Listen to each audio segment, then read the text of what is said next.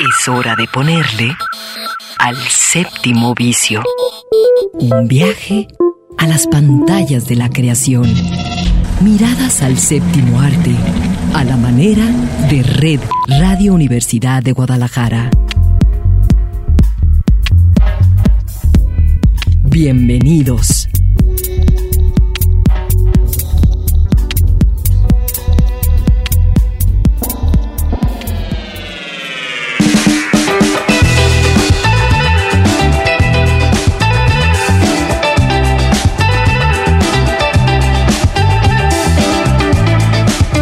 Son las 3 de la tarde, los saluda Eduardo Quijano y esto es El Séptimo Vicio.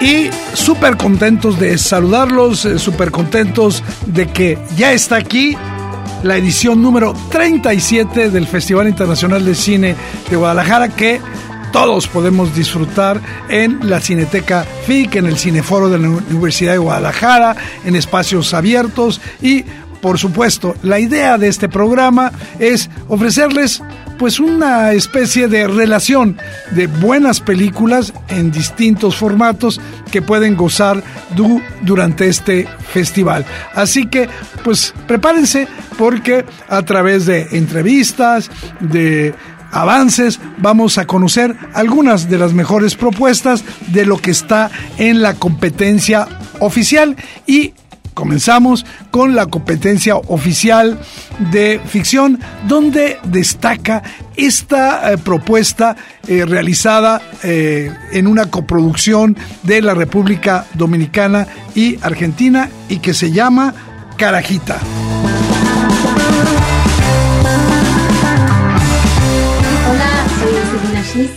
Él es... Ulises Porras. Somos los directores de Carajita, una película de República Dominicana y Argentina, y estamos muy contentos de presentarla en el Festival de Cine, que le tenemos un cariño especial, así que estamos muy contentos por que nos hayan invitado. Muchas gracias a, a toda la organización y a los programadores, y aquí estamos, encantados de estar aquí. Gracias. Que la disfruten. El azar es caprichoso, me dijiste una vez como si solo nos uniera el accidente de que aparecieras por mi casa cuando acababa de nacer. ¿Te falta contarme unas cuantas cositas así? Dime que no puede ser solo eso, el azar. ¿Y qué hace mi mamá contigo? O sea, te limpia, te cocina, te arregla tu habitación. No, nosotros no somos así. Vamos. Por lo menos respeto a ella, que dedicó su vida a atender a ustedes, coño, a limpiar su culo. Yo lo tengo que decir, Yarisa. Te estoy llamando es para saber cómo amaneció la muchacha. ¿Cómo que qué muchacha? Mayori. Quiero que sepas que cuando esto acabe, podrás volver a casa y te estaremos esperando.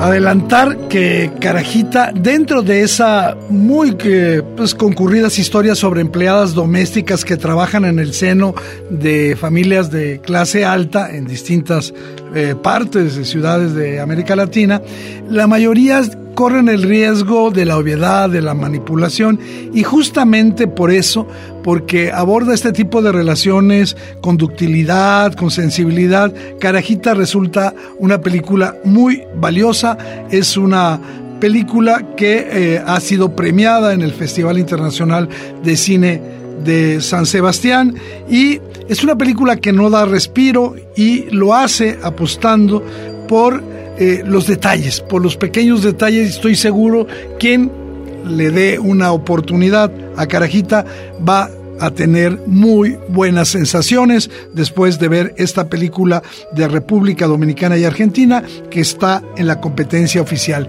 Y sobre un tema que pues a todos nos impactó, a todo el mundo impactó, los atentados en el Bataclan en París. Escuchemos la propuesta que llega al Festival Internacional de Cine de Guadalajara, una propuesta de España y Francia dirigida por Isaki La Cuesta, al que ahora escuchamos presentar su película.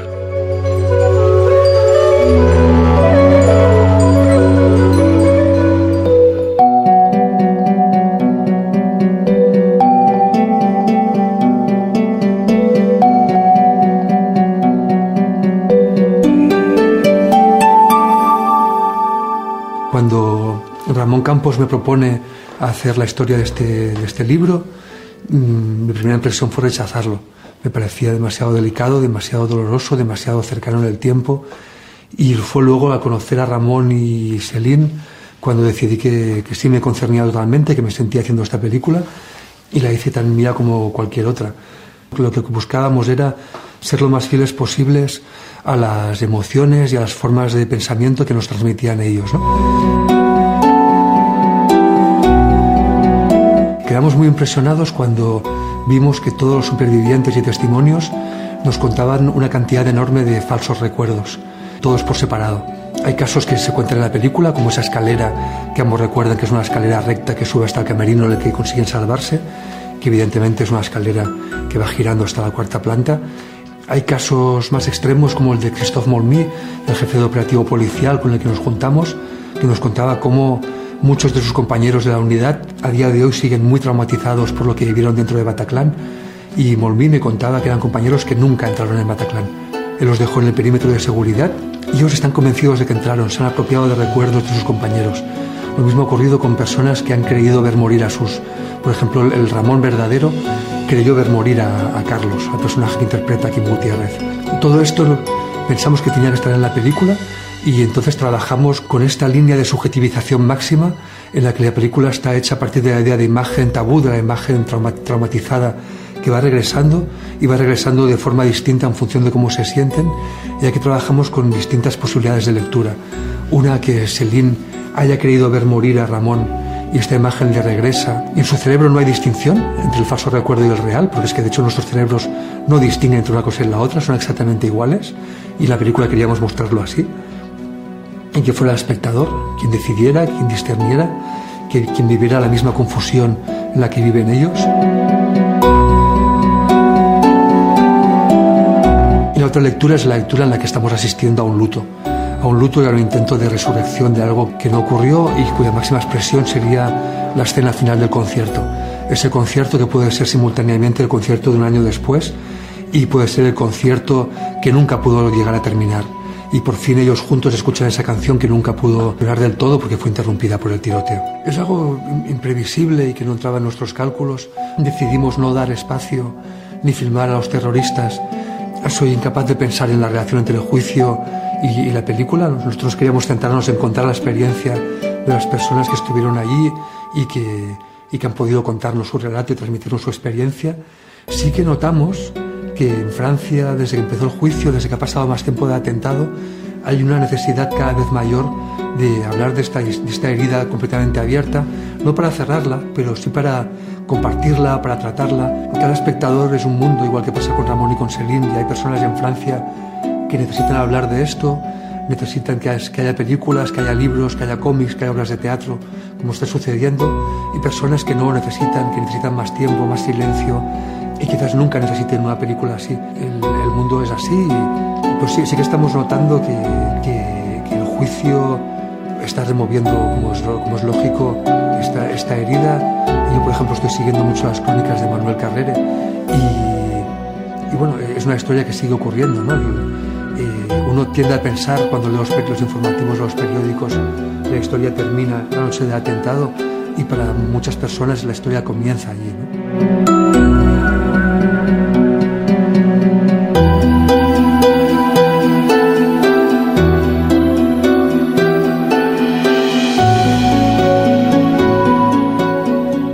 Año, una noche de Isaki La Cuesta de España y Francia, una muy buena eh, oportunidad de ver la historia de Ramón y Celine, una joven pareja que asiste justamente aquella noche del 13 de noviembre del 2015 a la sala de conciertos Bataclan, donde tocaba justamente la banda de rock Eagles of Death Metal y a partir de ese momento los atentados. Una excelente opción y Ahora es momento de hablar de una película colombiana, de una película eh, que nos va a trasladar al campo, que nos va a trasladar a estas disyuntivas que tienen los jóvenes de abandonar el campo o quedarse en él, la película de Juan Sebastián Mesa, también en la competencia de largometraje iberoamericano de ficción, La Roya.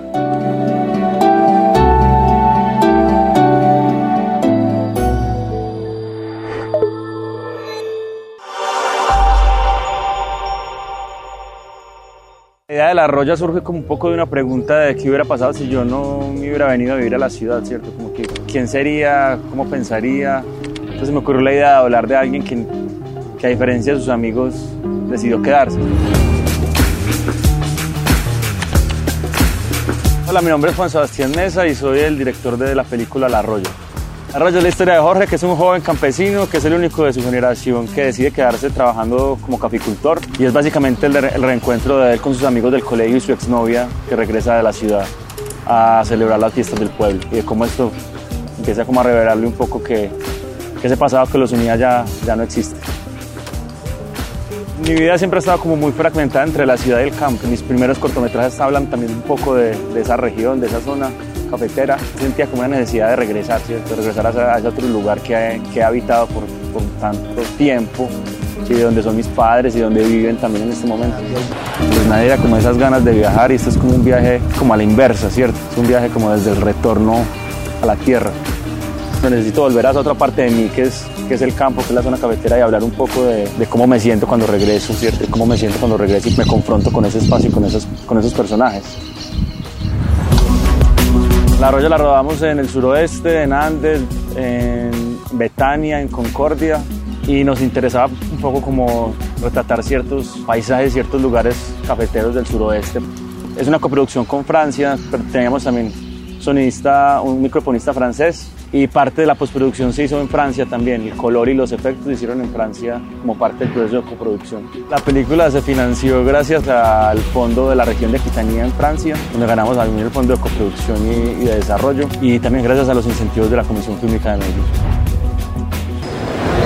y por eso la película es un poco como un descenso en términos narrativos. Empezamos como muy arriba, desde el cielo, y terminamos en las profundidades de, de un agua negra, donde el personaje está ahí cuestionándose un poco quién es, ¿cierto? Y a, qué, a dónde pertenece.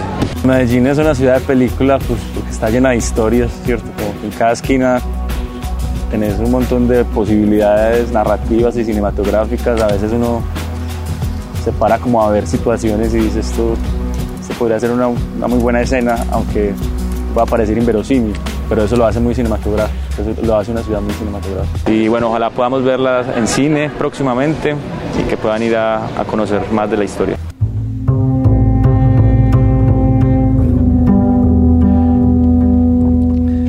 La Roya es una película de este joven que quema recuerdos en el fuego y es una película a la que le interesa más el misterio que toda imagen tiene. Estamos en un escenario de hermosos paisajes que parecen a veces más pequeños cuando se sabe de la historia y cuando los rostros que están participando de la historia se agrandan y se vuelven más contundentes y cuanto más se sabe de la memoria que atraviesa la historia.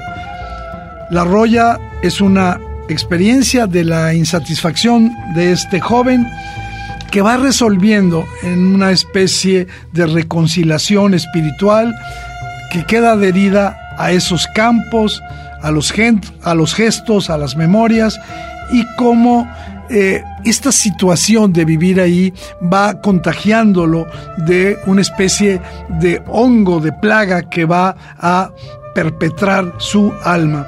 Es una película La Roya colombiana que seguramente va a generar muchas reflexiones a quien la vea.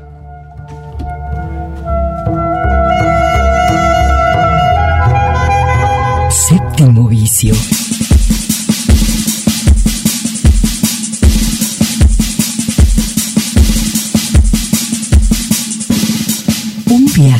Pantallas de la creación.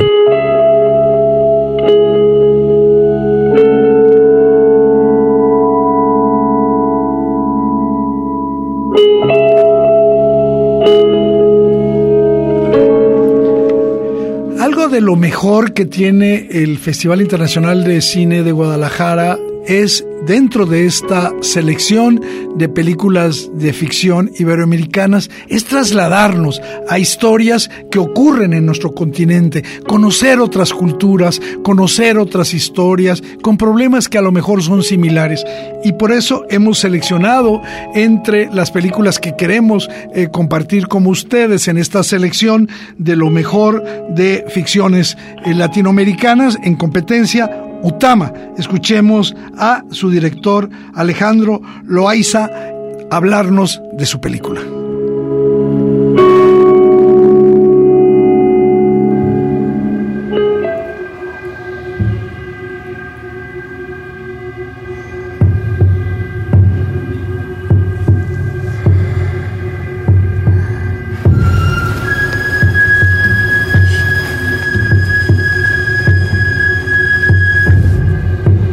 Cuando nos referimos a películas iberoamericanas recientes de enorme calidad, un lugar especial lo tiene Utama, película boliviana que recibió el premio del jurado en la sección internacional del Festival de Sundance 2022. Como sabemos, Sundance es eh, la cita anual más importante del cine independiente. Por ello y porque Utama estará en la edición número 37 del Festival Internacional de Cine de Guadalajara. Es un gusto conversar esta tarde en el séptimo vicio con su director Alejandro Loaiza, quien desde hace más de cinco años viene desarrollando con su familia este proyecto. Alejandro, bienvenido. Cuéntanos cómo se gestó Utama. Gracias. Bueno, el proyecto nace ya más o menos el 2017 justamente y como muchos proyectos era simplemente una oración, una, un párrafo y esencialmente era una historia de amor entre, una, eh, entre dos ancianos que no necesitaban nada, nada más que el uno al otro para ser felices. Y el contexto era el altiplano boliviano por la cercanía que tenemos en la ciudad de La Paz. Y después creo que se fue nutriendo por toda la serie de de viajes que hicimos con mi hermano y también con mi padre, filmando documentales por Bolivia y documentales ambientales muchas veces. Entonces creo que ahí se, se fue nutriendo y fue conformándose para, para llegar a ser la película que, que hoy es. Y que como dices, se ha estrenado en Sundance y ha sido obviamente para nosotros un motivo de felicidad absoluta y, y, también de orgullo y de saber que puede llegar lejos, que se puede contar historias bolivianas y que se compartan con todo el mundo. Bueno, eso, estamos muy felices y orgullosos. ¿Cómo se transformó Utama desde el momento que tuviste esta hermosa idea, que la compartiste con tu hermano, hasta hoy? ¿Qué participa en la competencia oficial del Festival Internacional de cine de Guadalajara. Pienso que el, guion es como un organismo vivo que se va transformando, es o como un artículo de Wikipedia, digamos, no sé, que se va transformando, que puede ir teniendo muchas colaboraciones, obviamente eso bajo una tutela, una dirección. Y desde que era ese pequeño párrafo, yo esa vez le compartí a mi hermano varias ideas eh, a él le pareció que la mejor para desarrollar era justamente esta, era Utama. Y después pasamos por un par de laboratorios, workshops de, de, escritura, también de producción. Y ahí también tuve retroalimentación, obviamente también la retroalimentación de mi papá. Más adelante, cuando ya estábamos próximos a filmar, la retroalimentación de la comunidad, también una retroalimentación de expertos ambientales, por, por lo que tiene un trasfondo ambiental. Y creo que en todo ese tiempo va cambiando. Lo importante ahí es tener clara la historia que quieres contar y tener, ser fiel a esa, a esa esencia. ¿Por qué poner énfasis en el tema medioambiental y al mismo tiempo vincularlo con lo que se vive y cómo se vive en las zonas rurales de Bolivia? A veces eh, quedaría la impresión que hay una recurrencia del cine boliviano a esta geografía emocional y cultural como su mayor referencia, al punto de convertirla en un tópico imprescindible.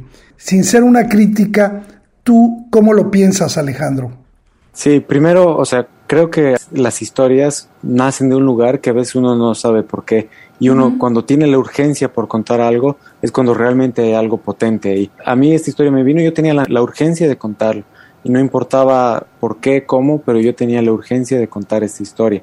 Y creo que son las historias que vienen de un lugar muy profundo y muy honesto. Entonces creo que son las que, historias que uno no las piensa y dice, voy a escribir esta historia para tal fondo, voy a escribir esta historia para entrar a tal festival, voy a escribir esta historia para que le guste al público. Pero yo creo que las historias que, que realmente pueden trascender son las que tienen esta urgencia. Respecto a Utama y contar una historia de personas que viven en la zona rural, creo que también yo tenía una cosa que me pasó viajando, que hay consecuencias ya del cambio climático que no conocemos en las ciudades. Y en realidad en las ciudades en Bolivia no conocemos cómo viven los compatriotas. Eh, no sabemos muy poco de la gente de, eh, del oriente, del Chaco, eh, o, del altiplano. No, no sabemos. Entonces creo que también poder contar esas historias de alguna forma tender puentes.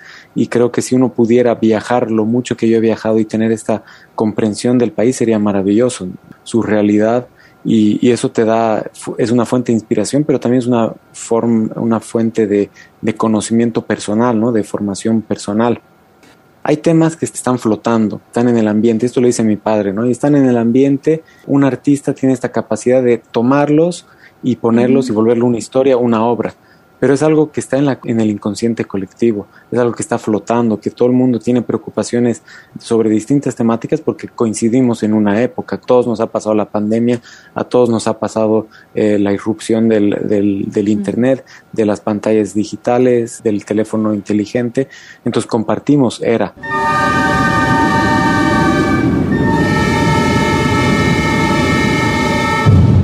Ahí está la propuesta de Alejandro Loaiza, director de Utama, película boliviana.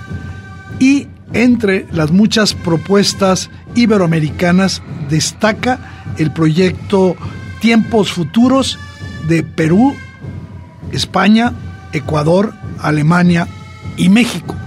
Tiempos Futuros.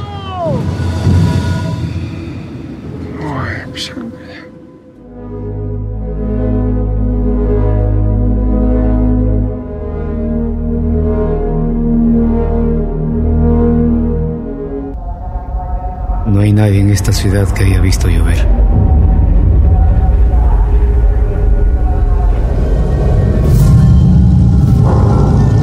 Tenemos que estar preparados para el día en que funcione.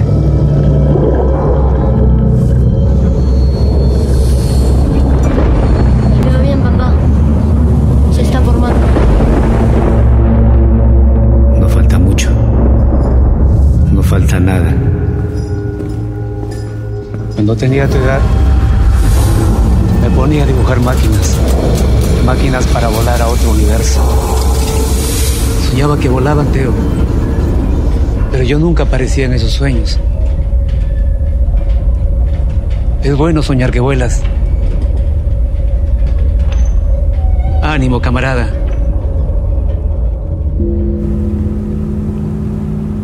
Tienes que ponerlos así sobre la superficie. Solo presionas dos veces. Necesitamos urgente a alguien rápido, eficiente, a alguien que haga bien su trabajo. Y si no lo hace, lo dejamos adentro. ¿Dónde estabas? No me molesta que te diviertas. Pero lo que estamos haciendo toda tu atención.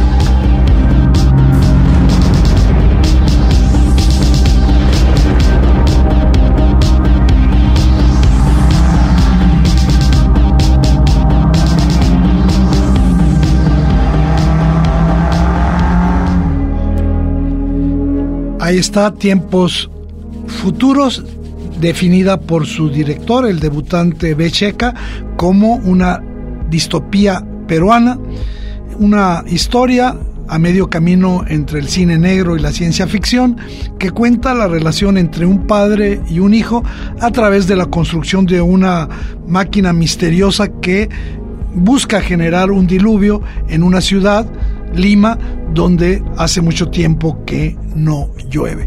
Ahí está esta propuesta en una urbis distópica que seguramente muchos quisiéramos visitar esa Lima que muestra tiempos futuros. Es momento de que hagamos un breve corte, lo vamos a hacer con una canción polaca, justamente porque Polonia es el país invitado a esta nueva edición, la edición número 37 de nuestro festival, el Festival Internacional de Cine de Guadalajara.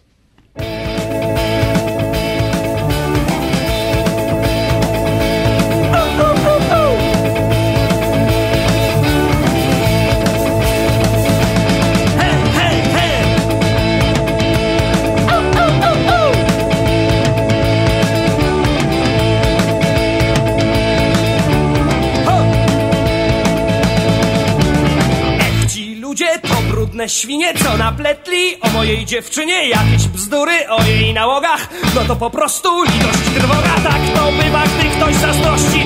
Kiedy brak mu własnej miłości, plotki płodzi, mnie nie zaszkodzi żadne obce zło. Na mój sposób widzieć ją. Na głowie kwietny ma wianek, w ręku zielony badyrek, a przed nią bierze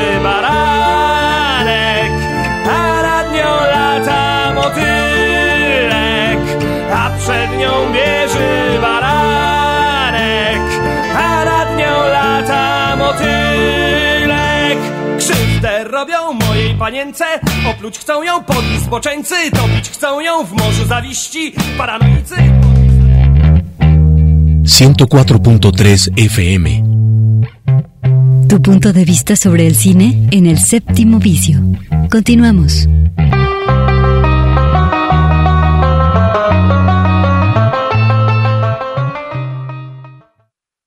El séptimo vicio. Cine en permanente construcción.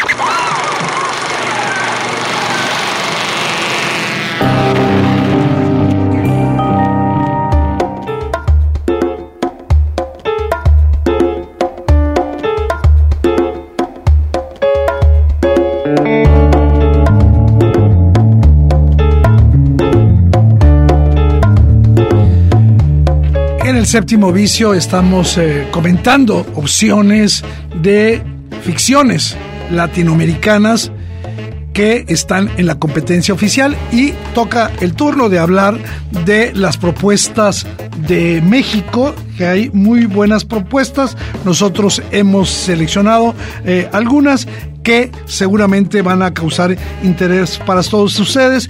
Y entre ellas destaca una producción que ha pasado por un largo proceso de producción, ha ganado distintos eh, premios. Aquí en Guadalajara, construye en el 2020 Coraje de Rubén Rojo, eh, ganó eh, tres premios y ahora se presenta ya terminada Coraje.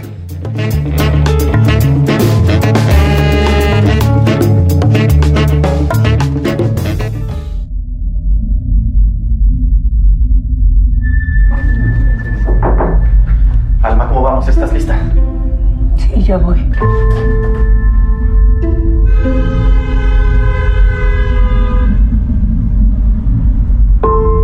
La vejez es una idea. No, María, es una realidad. ¿Sabes por qué es horrible? Por el deterioro, María. Son muchos años de vivir una carrera maravillosa, dificilísima, que me ha costado la vida misma. Otros actores también van a tener suplentes. Ah, sí. ¿Quiénes? Yo ya no me puedo realizar como lo que yo soy, que es yo creo que mi único sentido de vida es ser actriz, no ser madre.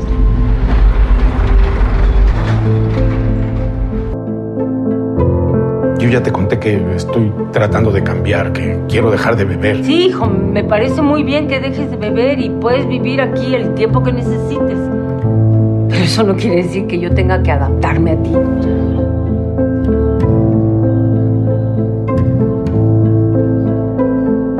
He tratado de, de asimilarlo de tal manera que, que me deje de doler.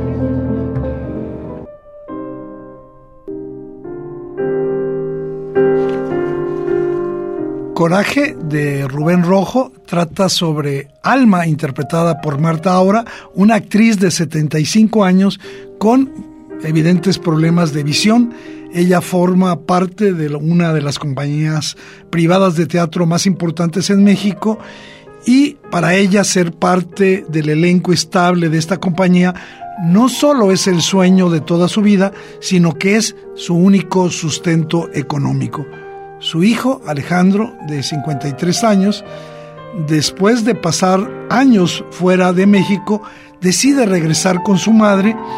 Ahí cree tener el cobijo perfecto y las condiciones ideales para continuar con su abstinencia al alcohol, pero se encuentra con que ella tiene sus propios problemas y pues empiezan ahí toda una serie de conflictos. Coraje muestra cómo ambos retoman su relación, una película que está en este Festival Internacional de Cine de Guadalajara, edición número 33, representando a México.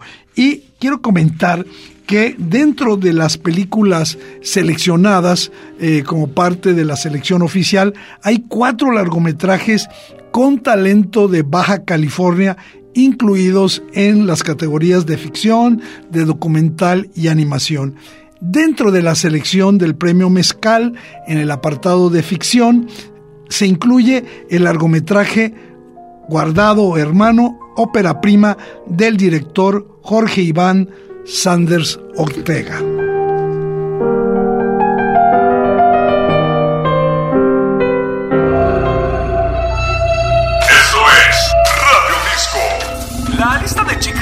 Desaparecidas se ha incrementado a 8 el día de hoy.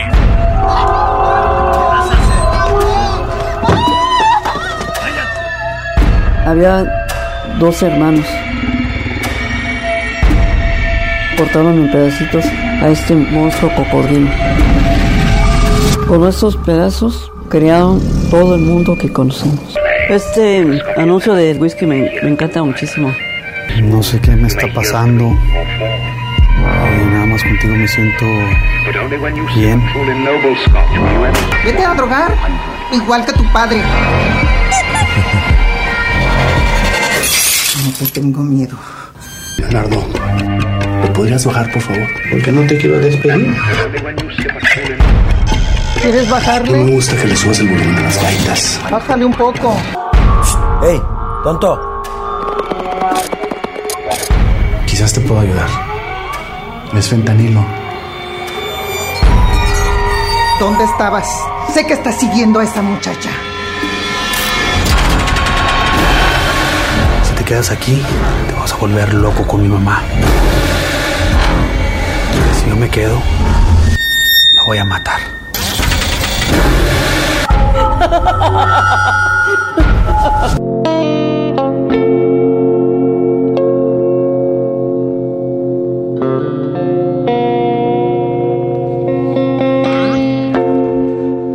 Guardado Hermano es una historia con elementos de horror, con elementos de suspenso, eh, en la que también se van a abordar temáticas sobre venganza, sobre drogadicción, y se desarrolla la historia a partir de un asesino en serie que amenaza un pequeño poblado en el que viven los hermanos Leo y Argel. Una historia que seguramente va a cautivar porque es una propuesta diferente, guardado hermano.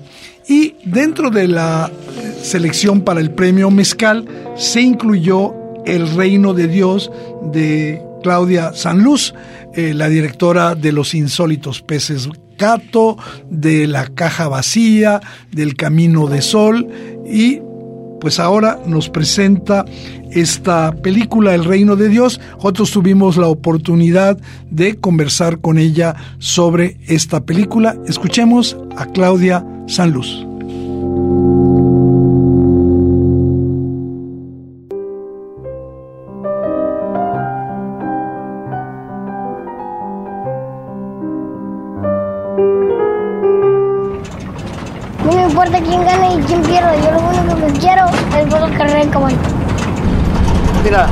Los caballos nomás sirven para dos cosas, para quererlos y para correrlos, cabrón. Así que ponte a huevo.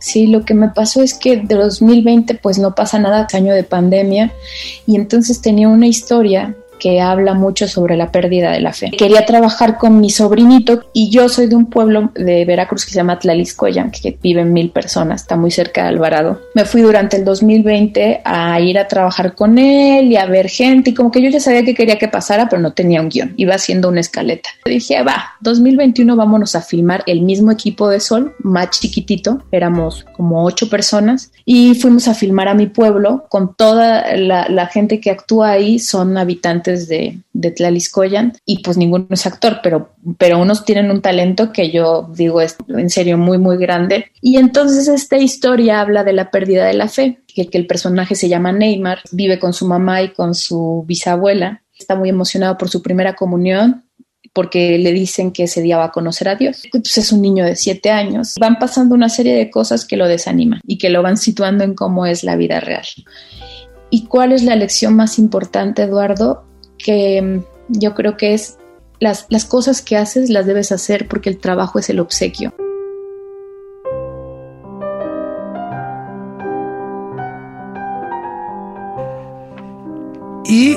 Una de las características del cine de Claudia Sanluz es este naturalismo realista, esta manera en la que los personajes nos comunican las situaciones, no solo, digamos, anecdóticas por las que van atravesando, sino también la naturaleza eh, desde el punto de vista emocional conflictiva que los desborda, que los atrapa y que los hace cambiar o los enfrenta a la necesidad de cambiar. Ahí está el Reino de Dios de Claudia Sanluz, participando como una en de las películas del Festival Internacional de Cine de Guadalajara en el premio Mezcal. Séptimo vicio.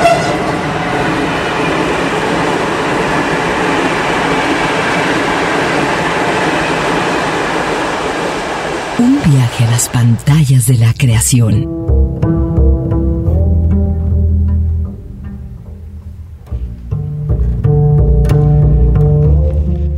Por supuesto que en esta edición número 37 de nuestro festival hay fantásticas alternativas de ver el mejor cine documental que se hace en Iberoamérica pero nosotros hemos escogido hoy solamente dos de las propuestas mexicanas que nos parece son verdaderamente relevantes.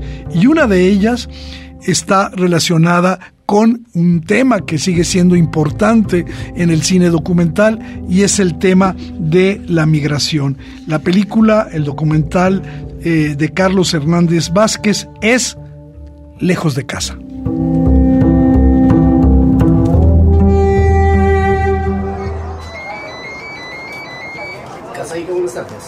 Dónde está hablando? ¿Del Salvador? ¿Cuánto tiempo tiene usted que no ha visto a su hijo? Déjemelo buscar una lista. Mi misión es llegar a Estados Unidos. Sentí mal que ya no iba a ver a mi familia. Salir con una mochila llena de, no de ropa, sino de sueños. Derecho a un trato digno.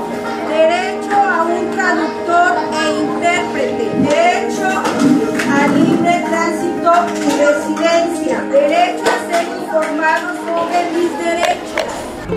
Atención, hoy las autoridades americanas solo han permitido el acceso a 10 personas para solicitar asilo. Tengan su pasaporte a la mano y su número de ficha. Ya nos van regresando dos veces. Pero hay que intentarlo porque no quiero que dejemos a medias lo que ya comenzamos.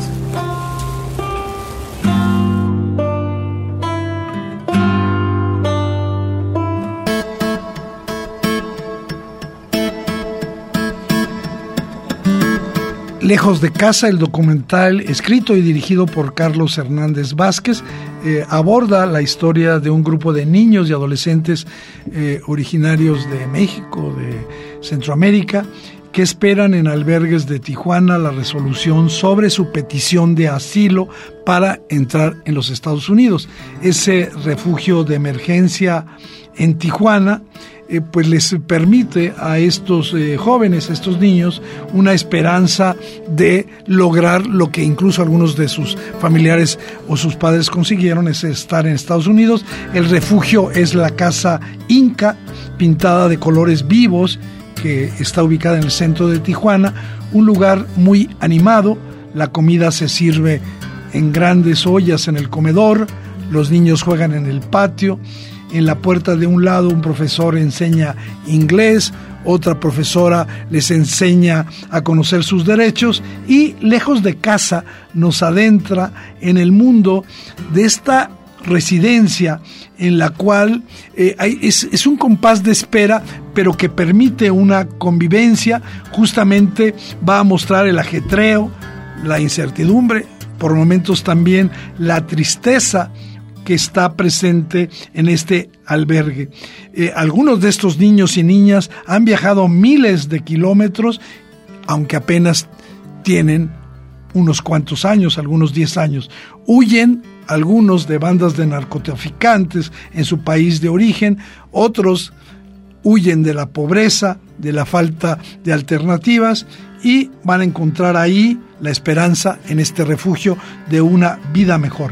Lejos de casa de Carlos Hernández Vázquez y ahora es el momento de escoger uno de los documentales que más me ha impresionado en los últimos tiempos y es Mamá de el cineasta Shun Zero.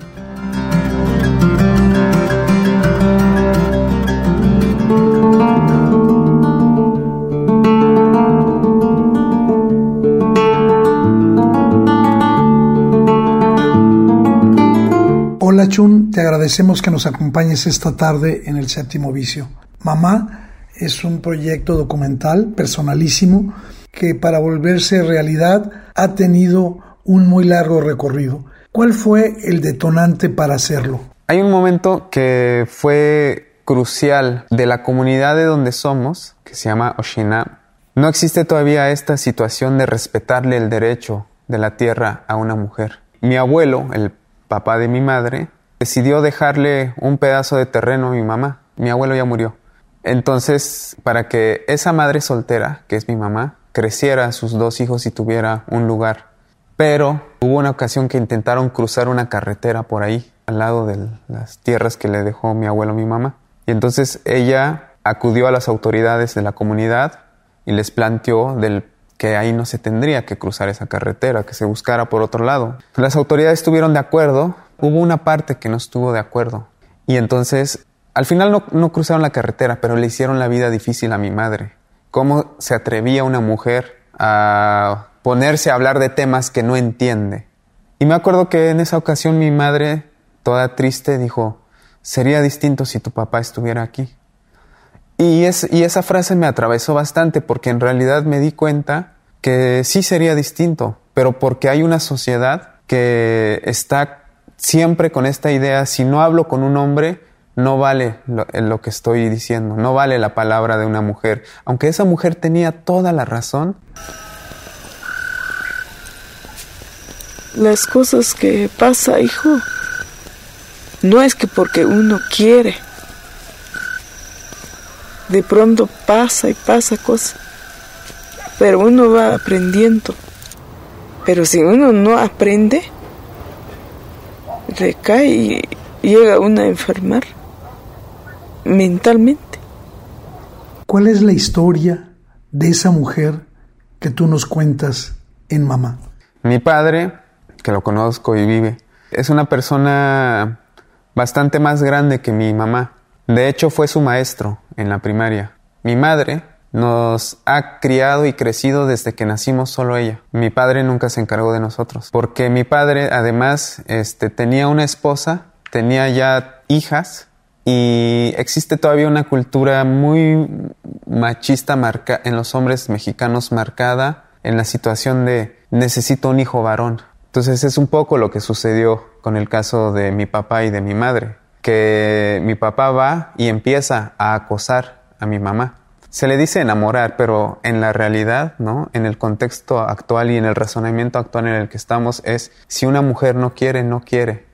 esta idea romántica de que hay que insistirle hasta que acepte, pues es acoso. Y después secuestró a mi madre, porque te digo, él ya era grande y mi madre era una adolescente que tenía aproximadamente 13, 14 años cuando mi padre la secuestra y la viola. Yo ya conocí muchas personas, hombres, y bonito hablan, pero ya cuando te tiene en lugar donde ya no hay gente y todo, te empieza a decir cosas, empieza a ponerte reglas, si no aceptas esto, no, no se te mato. ¿Por qué crees que tanto matan las mujeres?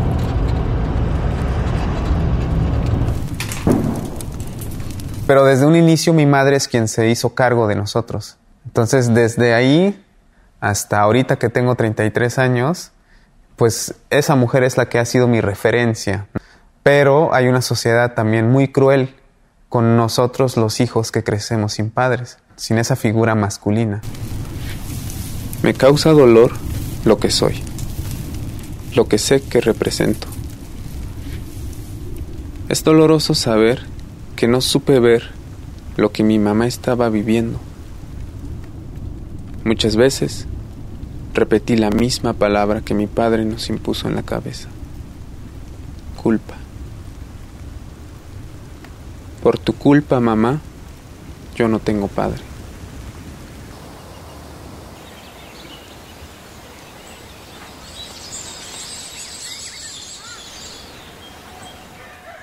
Seguramente muchos hijos con experiencias similares a las que tú nos compartes en Mamá van a ver tu documental. ¿Cuál crees que es la experiencia principal que les comparte tu película?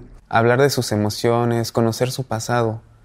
Los hijos y las hijas asumimos que venimos de un cuerpo y que ese cuerpo nos provee, ¿no? Nos provee económicamente, alimenticiamente, pero como que no nos preocupamos en saber quién es esa persona, qué siente, cuál es su pasado, por qué estamos aquí ahora, cuáles son esas decisiones que tuvo que tomar para que ahora seamos lo que somos, ya sea que nos llevemos muy mal o muy bien, pero alguien tomó decisiones para que sigamos estando. Las madres que a partir de alguna situación violenta quedan embarazadas y aún así deciden conservar el fruto de esa situación violenta y crecerlas además, pues tomaron una decisión, ¿no? Y más allá de festejar y celebrar, bravo por tu valentía, no, es nos acerquemos a esas personas y, y preguntamos cómo llegamos a ser familia. Esa es la pregunta principal de la película. Mamá, Cuéntame cómo es que tú y yo ahora somos familia. Es que quiero que tu historia la conozca mucha gente.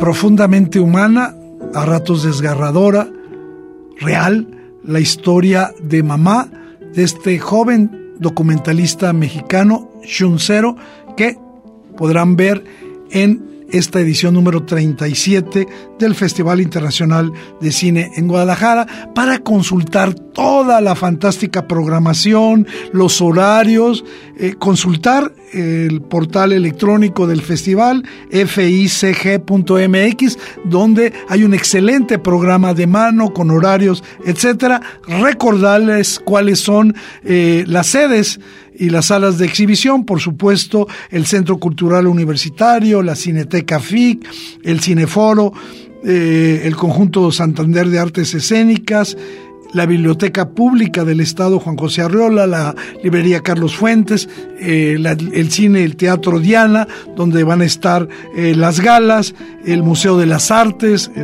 la Rambla Cataluña, donde van a haber funciones al aire libre la Plaza Liberación y el Jardín Hidalgo y obviamente los arcos de Zapopan, una gran alternativa para ver lo mejor del cine iberoamericano y del cine internacional en sus distintos géneros en esta edición que ha comenzado del Festival Internacional de Cine de Guadalajara, Eduardo Quijano, con la producción de Raúl Peguero. Les da las gracias y los espera el próximo sábado en punto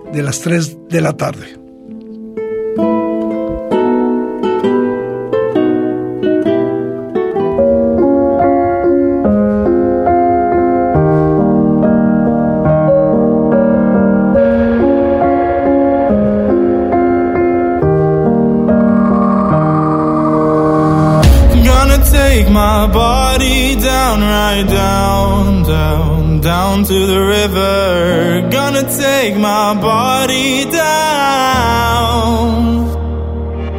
Let the water carry me away. Just float away. Oh.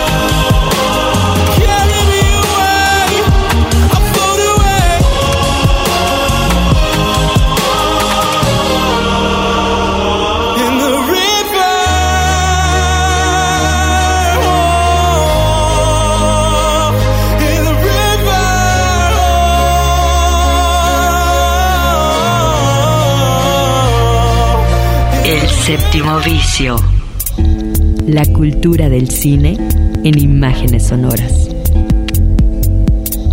Un viaje a las pantallas de la creación.